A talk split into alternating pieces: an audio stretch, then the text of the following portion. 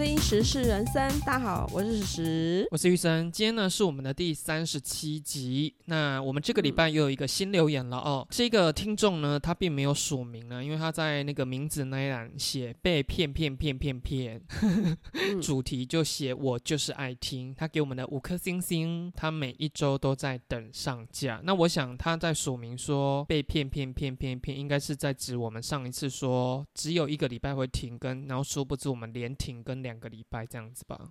你确定吗？哦哦，你的意思是说，因为他说他每周都会听，然后就发现我们好像有时候没有跟，所以被骗，是不是？我们没有照我们跟观众不打的不打，就是我们是什么宗教，是不是？这个听众，我也不太确定是不是我们自己私底下认识的朋友啦。那我只能说哦谢谢你，忠实粉丝。那我们就开始今天的新闻喽。今天的第一则新闻呢，是发生在中国，嗯这个是在四川的一位妇人，她平时呢就在一间饭店担任洗碗工。那这个工作呢，就是洗碗啊、打扫啊，看起来就是很平凡嘛。嗯没想到呢，她最近被人家起底，她是一个隐形富豪，嗯因为她上下班的时候有专车接送就算了。嗯这辆专车接送的车呢，居然是要价上千万的宾利。你知道宾利吗，哥？你这不懂车，但是你至少知道宾利。我知道宾利，可是它一台车在台湾里面大概多少钱嗯？，就是要价千万，没错。哦，他已经帮我们换算成新台币就对哦，饭店老板呢，他有出来证实说，他这个洗碗工其实真的不缺钱，他只是因为在家闲得无聊，一天不洗碗呢，他就浑身难受。开宾利的人呢，其实是他的女儿，就负责接他上下班。画面曝光之后，就不少网友感叹说：“哇，这真是有钱人打发时间的体验生活。”哎、可是他说我一天不洗碗就浑身难受，这个是不是俗称的嗯。命贱呢、如果可以，就是有钱的命贱，我也是 蛮想体验看看的。不是不是，我的意思是说，我可以体会他可能在家里面闲闲没事，然后想要出来找个工作，嗯他可以找稍微比较轻松一点的啊。而且你看他那么爱洗碗，他们家人可以一直疯狂吃对啊，吃一小片饼干就愿意一个碟子，爱怎么洗就怎么洗。我跟你讲，这个东西就是我们去吃那个 buffet 自助餐的时候，我就嗯想说，是不是我也是命贱的人？因为像我就会觉得，我们尽量不要造成服务生的麻烦，所以我们就会排客用的碟子就会尽量用。对，就重复使用。对，可是他们就是在那边寻桌寻桌，就会说这边帮你整理一下。我想说，哎、对，这个才一点点脏而已。然后我想说，哎、怎么那么爱洗啊？对所以这个富人其实应该要去这种 buffet 洗碗，他就会可以洗的很开心。不过说真的啊，因为其实有一些长辈，他们真的就是退休了，没有办法闲在家里，他可能不止洗碗，他有的还会去做做园艺呀，或者是做做志工啊。你知道，因为他们的观念就觉得闲在家里很容易就生病，身体就老化了。这个倒是，要是我，我也应该会是这种人，因为我觉得我没有办法到达财富自由啦，所以我应该是不会有退休的那一天，因为我是不得不赚钱。可是你房产也是哇，嗯就是 我跟你说，现在的通货膨胀真的很可怕呢、哦对，这是真的。你以为我那一点钱，在有钱人的眼里塞牙缝都不够的东西呀、你就是印证了你自己说的那句话，你就是命贱啊！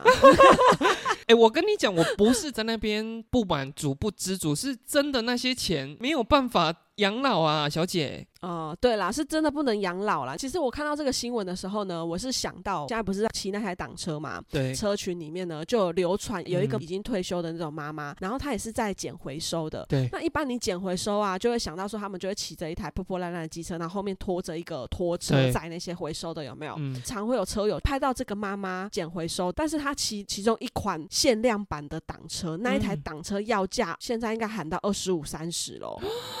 这么贵的一台挡车，然后他骑着那台挡车 在做回收，然后我们都一直在想说，他是不是真的就是像这个宾利洗碗工一样，他其实是财富自由的退休人士，但是他就是闲不下来，然后就做做回收这样。可是也是有那一种可能，这一台车是他小孩的，那他小孩就是骗妈妈嗯说、没有啦，这一台就是一般机车七万块啊。妈妈只是觉得说要出去捡回收，然后不知道说这一台居然是限量款的，然后殊不知他一出门，只要被你们遇到，疯狂有人拍他啊。我想那个捡回收的妈妈应该不知道他在你们这个圈子这么红。对他真的不知道，因为听说那台车真的是他小孩买给他的。那因为妈妈真的不知道那台车市值这么高，可他们家应该是算真的蛮有钱的啦。哎、可是像这种车啊，我之前曾经嗯想过说，因为我到现在还没有买车嘛，人生中的第一台车应该可以骑着摩托车进车展中心吗？什么意思？网络上也有很多人在分享说，进展示中心的时候，那个销售人员根本爱理不理的。比如说你开着一台宾士，然后去看嗯更高阶的宾士，对是不是人家就会觉得说，哦，你这个好像是准客户？可是人生第一台车。哦，我懂你意思了。你骑着摩托车到那个展示中心要看车的时候，会不会被人家看不起？是不是？对，啊，不会啦。我之前有问过一些人，然后他就说，他们人生中的第一台车，他真的是骑摩托车去看的。可是他说，那个销售人员还特意嗯送他们出门看他们骑哪一台的摩托车。那你的意思是，如果你真的今天要去买的话，需不需要我借挡车给你去？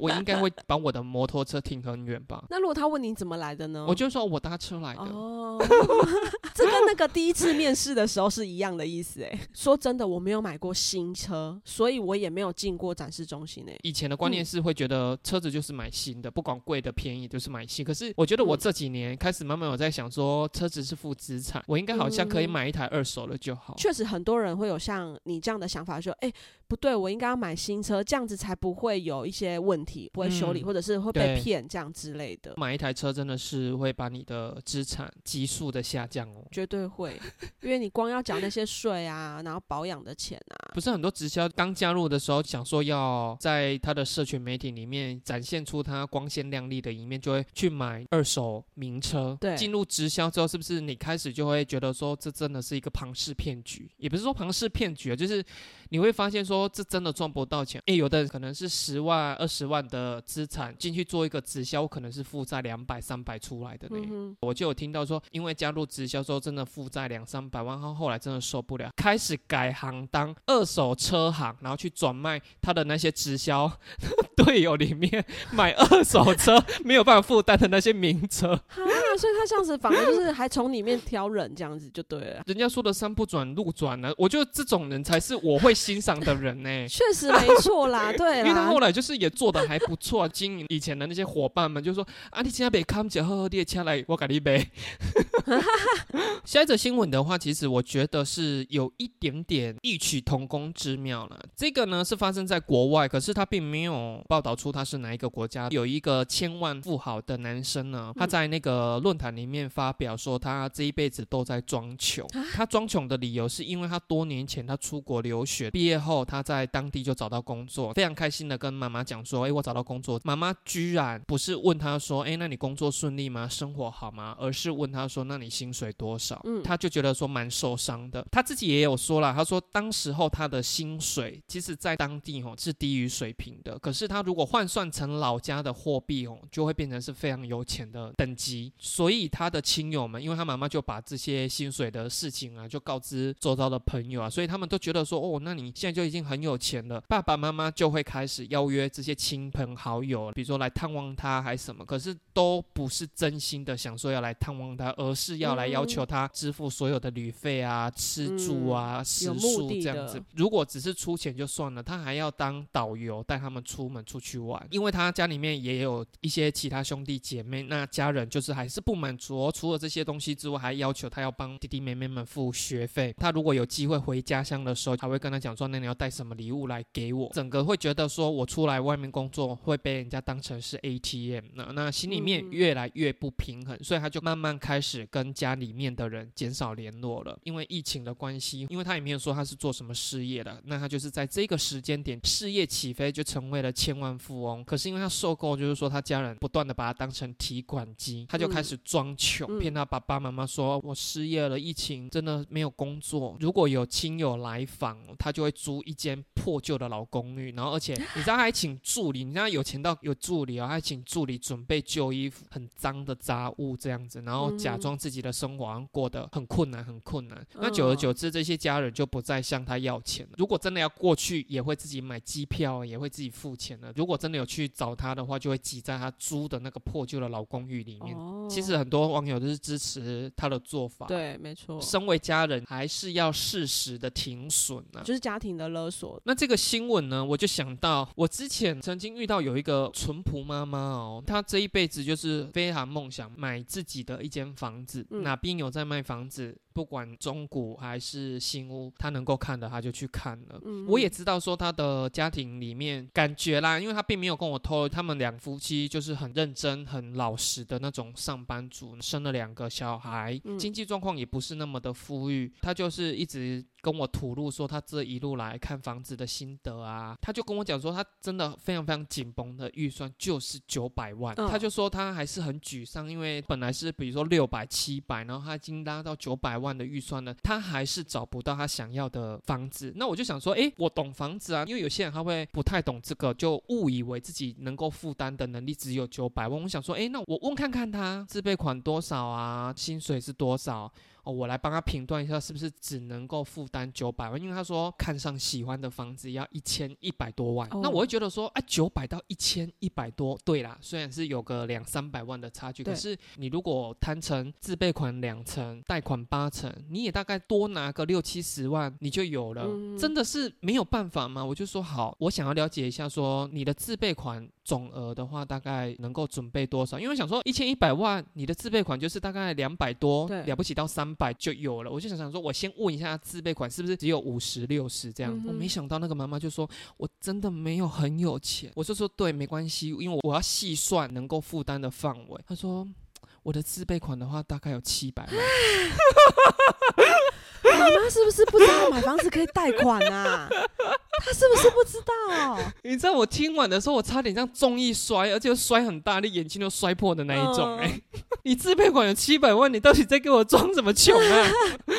他是不是分不清楚自备款跟贷款的定义？没有，我跟你说，老一辈的，也不是说老一辈的，就是说稍微有一点年纪的，其实他们心里面都会有一个心魔，就是欠银行钱真的很不好。哦，对对对对对，真的。我不可以欠银行钱，嗯银行都吸我的利息，我不可以白白让银行赚我的钱。嗯哼哼那种年纪大的人都很排斥，说我贷款要贷很高，或我贷款年限要贷很久，嗯他们就说不行不行不行，这样子我辛苦赚的钱都被银行赚去了。有的时候就是这种观念，就导致翻不了身，就是这样。哎、哦我会不会说的太直接呃，一点？应该说他们就会脑筋比较死，那他本来可以把这个钱活用的，就却错失这个机会了啦。后来我们就断了联系啊，哦我后来也不知道说这个妈妈有没有买到她自己心目中所想的房子啦。哦，所以他的想法是觉得他自备款七百万，他买九百万的房子，他顶多欠银行两百万，然后那个年限拖少一点，他就可以赶快还完这样子。对他不要，他不可以欠他完全把我们现在买房子的层数都颠倒了，你知道吗？他想要，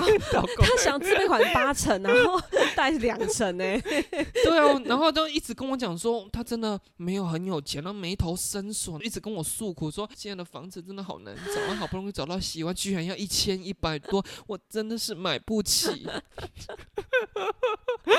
这会不会太可爱了吧？是可爱吗？我会觉得，如果我是他的家人，因为有的时候你是小时候你不懂你的爸爸妈妈经历一些什么事，可是等到你长大开始有能力去知道说，当年你的爸妈是遇到什么事，你就觉得说，你当年为什么那么笨？为什么不采取什么什么什么措施？那时候的爸爸妈妈就会说啊，我在啊，不能搞我搞。嗯所以我会觉得，有的时候认识一些就是像我这样子的人还不错啦。对，你当时应该跟妈妈交个朋友的，希望她现在是已经有买到她 OK 的房子了啦。也只能这样子祝福她了，因为她的观念我也改不了，我爱莫能助啊。比如说有一天你知道你妈嗯要留给你的遗产有大概两千万这样，嗯你会不会生气？说当初为什么不说让我过得那么辛苦，是不是？对，不会，我反而会疑惑说，妈，你是不是去哪里认识了什么有钱的老头？为什么你会多了这两千万？你妈妈不能是靠自己双手自己赚的吗？就是说女儿啊，我只是她认识老头也是靠她双手吧？也只能靠她双手啊，，不是因为我妈的个性跟我一样，就是吼。秘密藏不住。对对对，就是尤其是跟家人吼，会藏不住秘密，所以我一定知道她的底，她不可能会有两千万的遗产可以留给我的。有，他现在就会拿出来那个说，哎、我跟你说，我们去哪里玩，去哪里玩这样子。你妈有这么喜欢你看她这么美好吗？可是那你这样子回想起来，你家人有没有曾经跟你讲过一件什么事，然后你真的想说，不可能，怎么会是发生这种事？不是好的倒是有啦，就是当时我爸突然走的时候呢，嗯。因为那个房子是他的名字嘛，那变成说我们可能有一些继承，然后要抛弃的事情要去处理的时候，我妈去清查那个财产的时候，才查到说他有去借钱这件事情，所以我们家为了要还那个钱，反而是把当时的那个房子卖掉，然后把那个钱还掉，这样，因为当时我跟我弟都还小，那我妈也没有办法又要养我们，然后又要还那笔债务，哦对，所以 反而是这种不好的事情，真的当时真的有发生啊。哦，那你们那时候也不算有能力反映这件事，因为也嗯是你妈在处理。对，啊，对啊，因为当时我跟我弟也还在读书，所以我们也没有权利去决定这件事情。因为我小时候，我妈有讲过，出社会的时候有一个疯狂追求的男生，可是因为我妈真的不喜欢他。嗯有一次呢，他就是假借我妈都认识的，然后就约我妈一起去外地游玩。那个男生开了两间房间，然后我妈就想说，为什么要开房间？因为我妈说她那时候也笨笨的。莫名其妙觉得说，诶，为什么其他的朋友通通都到另外一间，只剩下她跟疯狂追求她的男生在独自那一间里面而已？旅馆里面早期都会有放那个玻璃杯对。就是很明显不让我妈出去了，我妈就灵机一动，她就把那个玻璃杯其中一个摔在地板，嗯。给它摔破，然后捡起一片玻璃碎片，就说：“你敢对我怎样，我就当场自杀。嗯哼我小时候听到这个故事的时候，我想说，怎么会是这么八点档戏剧的事情？不什么八点档是很玫瑰同龄眼会 会出现的画面。此时素梅就拿起了地上的一片碎片，我妈叫美珠，哦 美珠，对，是不是很适合这时候就下这个台词？对我就想说，天哪，我妈居然会遇到这种事情哎、你当时是不是反而有点嫌弃，想说我就听你在胡乱？我没有啦，小时候还没有这么会哦吐槽我妈，只是觉得说，天哪，我妈妈怎么会发生这么可怕的事情？那你妈当时有成功脱逃吗？有啊，因为那个男生后来看我妈这样，他自己也吓一跳，自己把门哦打开这样子。我是现在回想这个，我妈当时候说她笨归笨，我想说，哎，她也是蛮聪明的啊。因为她前面真的确实太笨了，她却秀不出来什么这么多人只订两间房间，然后全部人都跑过去只留他跟，对就他的警觉性不够啦。因为我妈说她曾经小时候就看，因为那时候捕蚊灯对他们那个年代来讲算是蛮新颖的东西，哎、对，她就觉得说，为什么这蓝蓝的光，然后蚊子就会这样飞进去，嗯，然后他就把他的手放进去。妈妈好可爱哦、妈妈还跟我说会粘住，因为 我妈说是她的什么一个阿基看到时候吓到，赶快把她的手这样抽出来。她说不然她离不开那个布。因为被黏住了，他离不开这样子。对，就我妈就是这么的笨。好了，我只是想说，有的时候多了解长辈，如果你刚好了解的那个当下那一件事情还在进行中，搞不好你就有一个比较完美解决的方式了。哦，好啦，那我们就下一则喽。这是发生在台中。最近啊，有一个超商呢，发现呢有一对夫妻已经是七十几岁，背着夹档，然后里面还装着他们家神主牌，啊，在台中的丰原地区流浪。然后晚上呢，他们就睡在超商这样子，然后已经连续睡了一个多月。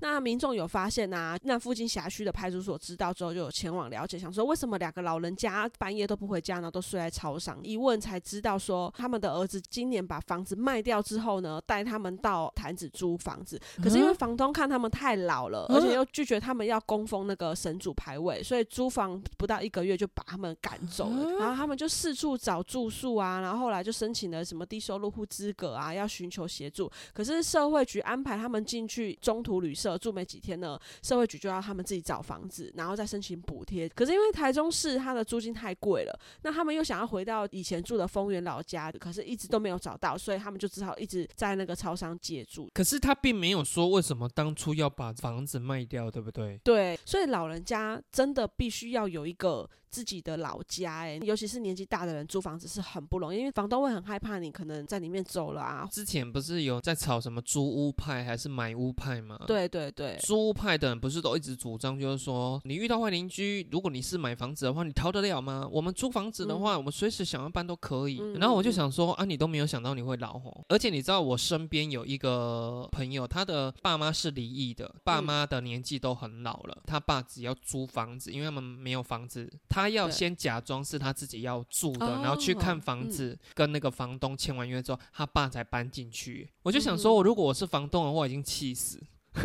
真的哎、哎、其实租久了，房东应该也会发现吧？会一定会。那他可能租不久，又要再改住别的地方。你看，像我这个朋友是他爸爸刚好还有他这个小孩哦。万一你有生小孩，那小孩不理你，你要找谁帮你租房子、啊？谁愿意帮你租房子、对啊，如果你真的是有自己的一个小窝，哪怕再破，总是自己的。而且千万不要继承给你的小孩，因为你看，你给小孩了，小孩说要卖了，你就真的没有地方可以住了、欸。这个新闻中的小孩，他们怎么忍心呢？对啊，我会觉得说，他们叫把这个老家卖掉，一定是小孩需要钱，爸爸妈妈说，要、啊、不然就卖掉给你这样。可是你怎么拿得下？不会觉得说啊，爸爸妈妈以后要租哪里吗？住哪里？好了，你开始帮他租到房子了，可是你看，就是因为会有一些问题，然后你又要到处帮他找房子，其实你也很累吧？你应该要爸妈的房子留着，那安顿爸妈完之后，你才能专心去筹那些钱，不是吗？哎、可是我觉得啊，这个还是发生在台湾。你看台湾的超商太方便了，因为台湾超商密度高之外，它又是二十四小时的，然后嗯里面要卖的东西什么都有，很多又有厕所，然后又有休息的地方，不用担心说你半夜没有地方可以去、哎。你看半夜两个老人家，如果今天他不是在台湾，他怎么办？他在外面风吹日晒睡公园了、哎，就是跟我们小时候，比如说看的那些什么施工奇案啊，要去住那个破旧的庙，对 对，你不觉得没有破旧的庙可以让你住、哎，你不觉得我们小时候戏剧只要逃难，中途一定会先遇到一间、会有个破庙，对，然后那一晚一定会下雨跟打雷。对没错，然后破庙里面一定会发生一些事情。可是我跟你说，以我自己做过超商的，你知道我超讨厌我们自己的店里面有这些室内的休息区，诶，对店员来说，其实是一种困扰。你说好不要放室内，室外的更讨厌。你知道就会有一些嗯。酒客啊，因为我们就是卖很多东西，瓜子嗯也有，花生也有，啤酒酒也有，有，对，他就在外面，然后刻满地这样子，嗯。槟榔乱吐，然后这些东西他离开之后，我就是要去清，因为我说过的，我那个年代有神秘客会来饥饿。而且他在室外的，他就会想抽烟。你没有提供那个烟灰缸的话，他们还会问哦，为什么没有烟灰缸，还要你放烟灰缸在外面呢？哎、可是现在的戏剧如果改拍成，就像我讲的，说哎半夜逃路，然后进到一间超商窝着，好像那可怜度就没有了呢。对，戏剧张力就没了，因为感觉就不能发生什么事，破庙才能让你有可能有鬼啊，或者是有刺客这样子。哇，那真的是也是造成一些时代剧困扰。因为现在找超商很方便，你要找破庙还挺难的。好啦，那我们就下一则新闻喽。这个新闻呢是发生在新北哦，就是有一对新人呢，他们为了要举办一个完美的婚礼，他特意加价哦，指定新密砸大钱给那个婚纱公司，没想到婚纱公司却在临时的时间把那个新密换掉了。他说他的脸妆被画成皮卡丘，好想看哦。然后他说他的头发也被抓成超级赛亚人。那事后他就要求退款，他说他嗯整个费用是八万两千八百元。嗯后来这个女生跟婚纱公司呢就有协商好，那我们就是以退一半的费用给你，八万两千八百除以二就是四万一千四百块。嗯这个女生就更火大，她就说：“一心皮给我可以细细耶啊，那死一死。”看到那个数字，真的更火。这个婚纱业者他就出来说，不需要玩弄哦，因为我们就是谈好金额就是退他一半呐、啊，就刚好就是八万两千八百块啊，退一半就是四万一千四百块啊。这件事情他们还委托到律师来协商这件事，我就觉得说有嗯需要吗？因为一开始我被你画成皮卡丘林北人家就已经真的很不爽了，我又看到这个数字，我真的就是确实他用借口来发飙啦。接下来你做什么事情，我都觉得很不爽。当然，如果说这个婚纱公司自认理亏，比如说嗯四万一千四百块，那嗯你就直接推到四万二吧。因为我会觉得，身为店家不可能这么直白。我觉得在这个过程中里面，应该有惹到这个婚纱公司，所以导致哦才很原因应该也是这样啊。对啊，不然对四一四，坦白讲，确实如果是喜事，通常就是会避开这个数字啊。嗯，我觉得吼，有的时候我们在经营这些网络自媒体也好啦，那或者是说，因为现在 Google 五星评论真的很容易被人家沦为洗一星负评什么的。其实嗯他们在发生事情的时候，我真的觉得你们真的都要有危机公关处理能力啦。嗯前一阵子宜兰还是台东，不是说收钱的妈妈两百块把一百块搓掉吗？哦，对对对对对，有一个摊贩，他女儿不是出来发文喊冤嗯嘛，然后他整篇比较大的重点，居然是放在说他爸妈上班有多辛苦，嗯回家帮忙。我就想说，这种文就干脆不要发。对，大家会觉得你转移话题，然后根本就不是就事论事。在那边靠腰说你爸妈上班很辛苦，哎拜托哪一个人上班不辛苦对？我也很辛苦、啊。我去买的那付的钱的时候，我也是用我辛苦赚来的钱付的啊。我有两张搓成三张给你，也没啊。因为那一个影片真的很明显，感觉就是他搓掉的、欸，那你就应该要更针对这件事情想说，哦，你是怎么样去失误，而不是像你说的很辛苦，那就会变得好像转移话题了。我本来也想说这个人可能是有意为之，可是因为后来有一篇报道，他们后来有回去就说，你看你把我们的一百块搓掉，对然后那老板娘就说，哎、有吗？然后他们低头看，才发现说有一百块飘到他们。哦，餐车底下这样所以老板是真的不知情的。网友有提出阴谋论，就是说啊，还有就是每天搓个三张、五张、十张，然后那个餐车再拖回家，再慢慢把那个钱拿出来数啊。哦，我后来看到这个新闻，我就想说，会不会真的双方就是一个误会，也是有可哎、能。可是说真的，为什么他会知道要拍啊？他好像就是习惯，就像我们现在还没有红之前，在网络上把一些影片 PO 上去这样子啊、他有点像拍 vlog 呢记录说他来这间踩点。对哦、因为我们在录音的这个当下，刚好有另外一个网红，他也是被延上了，嗯就是有一个叫做凤梨叔叔，哦这个你应该知道嗯、吧？我知道，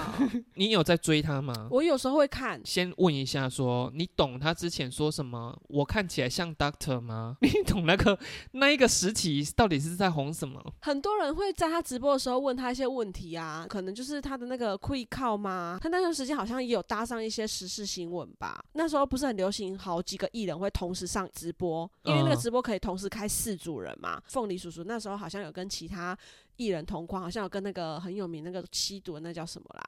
柯震东，柯震哇，对，然后你刚刚的发言，我真的是你自己审视你刚刚那句子，他跟那个很有名，你会觉得说我很有名，吸毒的 哇，柯震东，我跟你很像哇吗？还好吧，我刚好像是陈述事实吧，对吧？我跟你说不是很像是你把两个极端组成同一个句子，听起来就很诡异。就比如说，哎、就是跟那个之前很红那个拍影片那个李宗瑞，那 那比喻是一样的意思啊。对啦，总之他有搭上柯震东那时候直播那个线啦，所以他就红起来了啦。我是要讲说，因为有一些男生开的玩笑，我真的是我比较不懂他们的笑点是在哪里啦。嗯那一阵子就一直说，你看我像是 Doctor 嘛？就一直在讲这一句。我想说，啊，这句话到底是 好笑，好笑在哪里？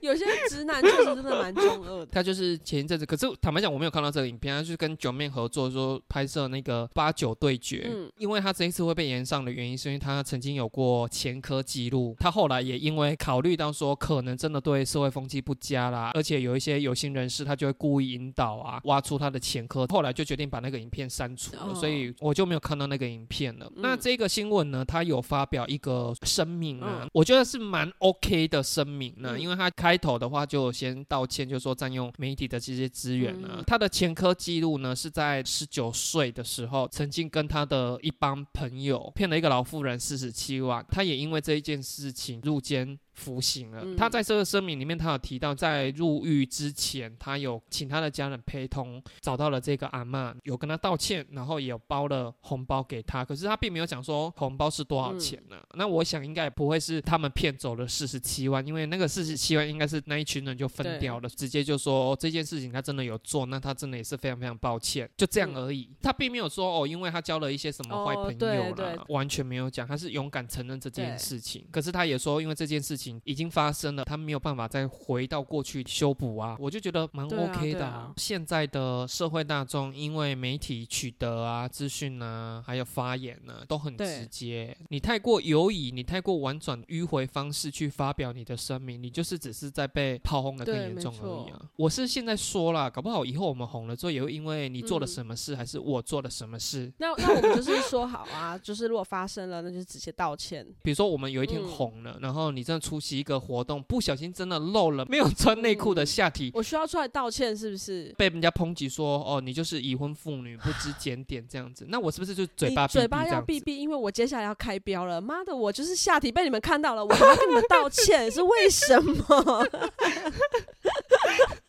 为什么是你们要跟我道歉吧？是你拍我照片的人要跟我道歉吧？我是不是瞬间又变强强了？还是我要出来就是说我为你的下体毛露出，来为社会大众道歉？我真的会就是说，我真的没有做错任何事情，不管怎样就是出来道歉，先道歉再说这样子。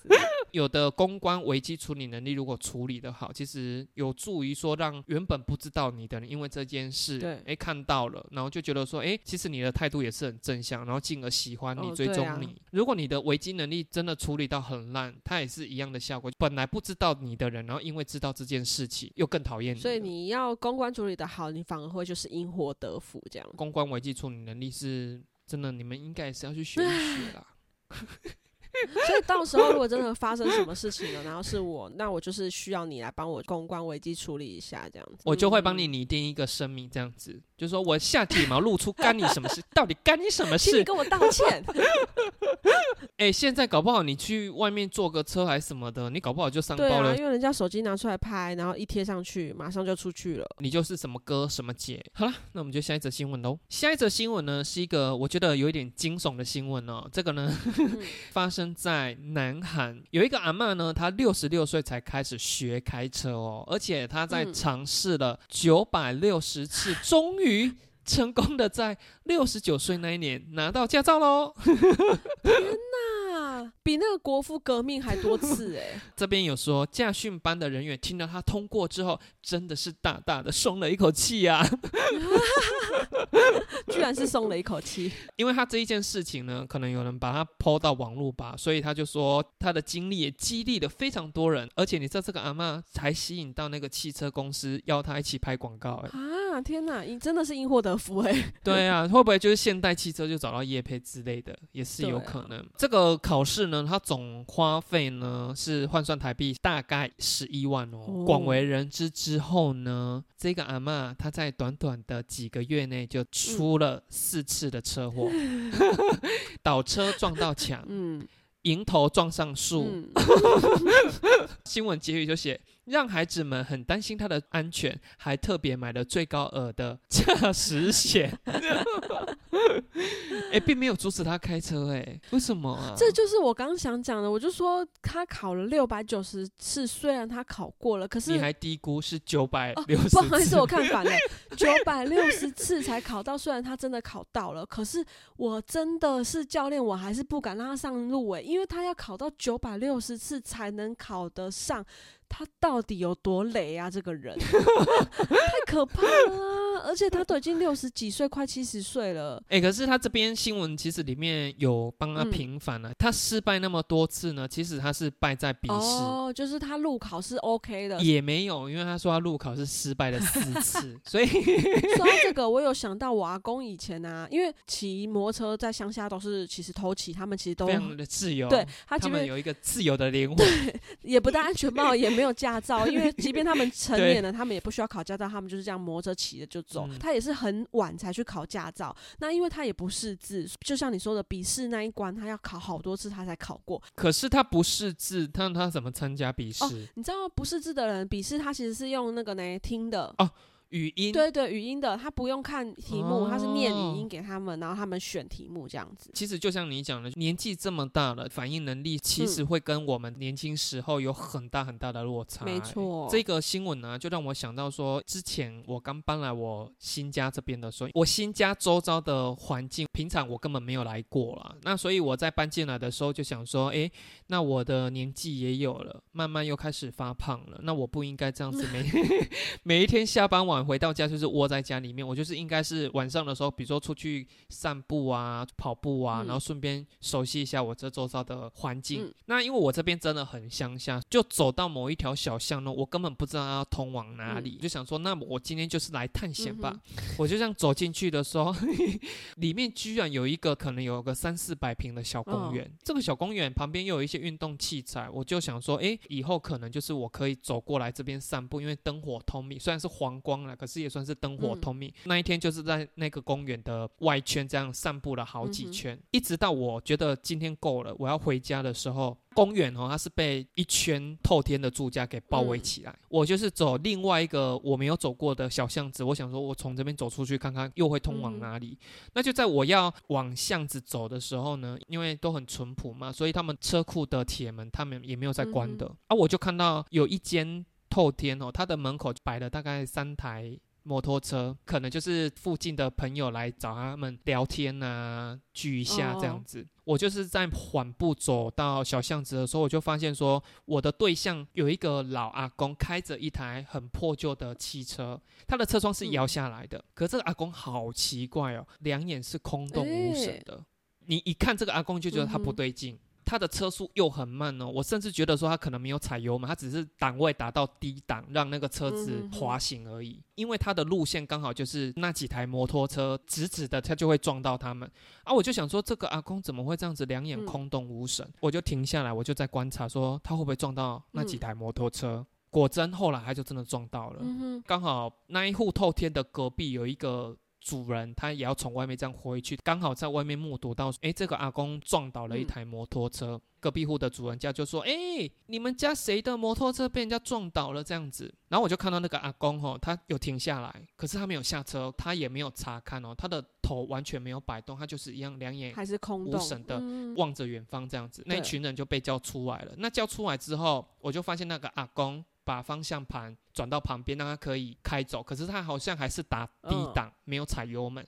就这样滑行，有够慢。你知道出来全部都是阿公阿妈，哎、那个阿公是不是失智啊？我不知道哎、我其实回想起来，我觉得如果那个时候灯光是昏暗的，你要说是在鬼片也是，因为那个阿公真的太诡异了。总之呢，就是被呼喊出来的那一群人，全部都是老阿公老阿妈，嗯只有一台摩托车被撞到。可是我觉得也不算撞倒了，因为他车速那么慢，顶多就是让那一台摩托车躺下。刚好那个车主是一个阿嬷，我看起来我觉得他好像应该是六十几岁啦。那他出来的时候，你知道他演了一个，我真的觉得好粗糙、好粗糙的八点档戏剧演法。他就出来看到隔壁的那个主人家说。哎，刚洗六多巴，讲嘿啊，这怪啊，那个阿公还在哦，虽然他缓步的这样滑行，可他还在。一共啊，吼一他台，正在缓慢的肇事逃逸，就对了。对，肇事走人这样。不到逃逸，因为没有到逃逸的速度，这样。他就说啊，有一台车弄掉，机车车主阿上，他就一下子跑过来他的摩托车的左边，然后说阿卡安内啦，就来回这样左右边，阿卡安内啦，阿阿卡安内，看我要弄的，然后就开始左右边跑，左右边跑，我就想说。你到底在干嘛？然后跟他一起出来的那些阿广阿妈也是七嘴八舌的在想说：“哎呦，要卡安内啊！”这我说到这个时候，哎、这编剧这编剧的台词不行哎、他就只有这一段。我觉得他应该是灵演的费用给太低，没有人要发挥他的演技。你能顾看安内啦吼，啊你戏骨啊你戏骨，我说到这边，聪明的你，现在的听众应该知道说，你应该就是记下肇事走人的阿贝的车牌吧？因为他一定还在现场不远处。他就是打低档滑步而已，有什么好不记得？他们家那一口出了大概六个人，完全没有人要 要记车牌哦。大家围着那一台机车一直大喊“快啊那”，对不对？大喊的只有车主阿上，其他人是小声的说：“哎、阿凯弄掉，阿凯那。”我就赶快记住，比如说车牌 A D 一三四八好了，我就在那六个里面找到一个比较年轻，可是我不知道啦，我的直觉就觉得说他就是那个机车车主的儿子，当下就只是一个直觉而已，真的受不了了，我就走过去，然后拍了一下那个我觉得是他儿子的那个男生，我就跟他讲说 A D 一三二四，哎，我刚刚车牌是说几号我也忘了，对，A D 一三二四没错，你刚刚是这样说。我跟你说，他也晃神呢，他还一副那种啊什么？你你说什么？然后我又被那个阿上那边讲说啊，看啊那个什么，我就想说哇，我快要记不住我的车牌了，我就跟他讲说 A D 一三二四是他的车牌。那个儿子有点这样好呆好呆，就说嗯嗯嗯好。我就想说，诶，他有跟我说好，那我的任务就完成了。我不想要再嗯继续看这一部这么粗糙演技的 八点档了，我就顺着我的计划，我就从另外一个我没有走过的小巷子这样走出来，到大马路，就这样一直往前走，往前走。后来从后面就听到一个“等一下”，我就想说谁呀、一转头是那个刚刚晃神的那个儿子，嗯他就过来说：“不好意思，你刚刚说车牌是多少？”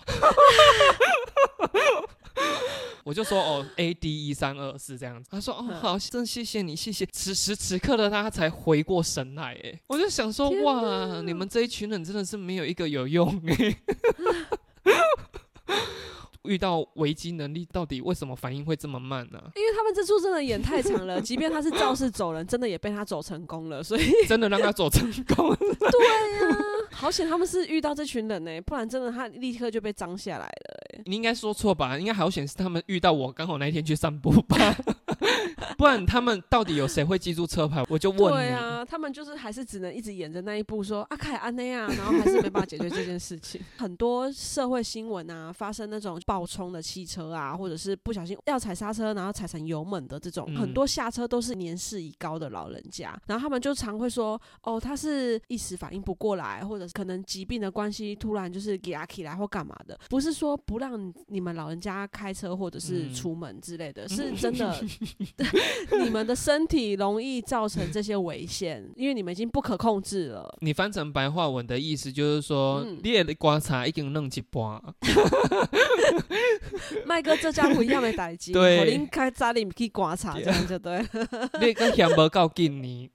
对好啦，那今天的新闻大概就是这样喽。最近有人邀请我们去那个马没有？就是那个我们认识的听众应该是有在听我们的节目，他们家今年年底的话应该是会装潢好了，如果顺利的话。我们就会去他们家拍，我也不知道说他到底是客气呢，还是说是真的，因为他就说我们家真的没什么装潢，他怕我们去拍了之后会失望。光是他们家就可以拍啦，有没有装潢真的都没关系。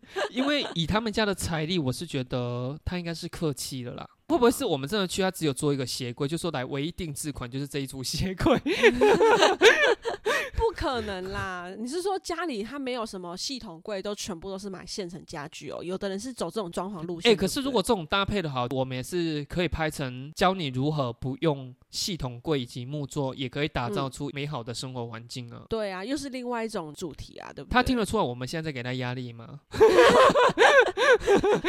他听到这一集的时候，可能背会有点思想说，嗯我的给你公卖来啊，我就是结果他本来想说那个家具就随便挑一挑，然后这样被我们一句就开始进口一些百万家具，就是他没有装潢，可是家具总共破百万。压力整个超大。好啦，那我只是要跟你喊话一下，说我们很看好你哦，加油哦！顺利的话，我们就下周见喽，拜拜，拜拜。